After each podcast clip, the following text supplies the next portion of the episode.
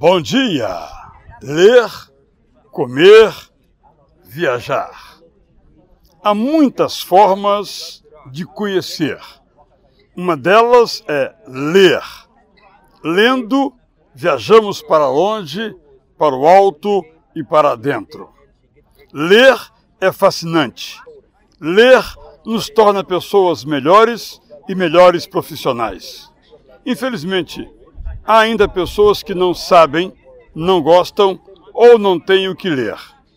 Se queremos, como famílias e estados, nos desenvolver, temos que ler, estimular e criar condições para que todos leiam. Precisamos nos afundar na biblioteca do mundo. Outra forma de conhecer é comer à mesa. Comendo, conhecemos a história de nossas famílias, de nossa nação e dos países dos outros.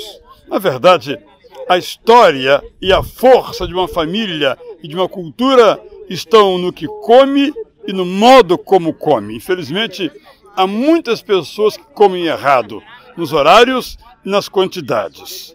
E infelizmente, há muitas pessoas que não têm o que comer, senão restos mínimos doados ou desperdiçados. No que depender de nós, ninguém deve passar fome. É também uma forma de conhecer empreender uma viagem.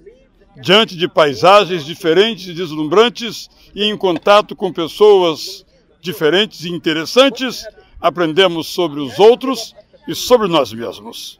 Viagem é alegria exterior e paz interior.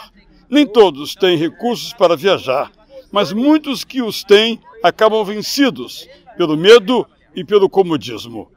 Muitos não viajam porque não desejam ou porque não guardam dinheiro para a aventura que sonham fazer. Quando lemos, comemos e viajamos, nós saímos de nós mesmos, nós nos fortalecemos e nos encontramos com outras pessoas e outros hábitos e criamos as condições para nos conhecermos verdadeiramente.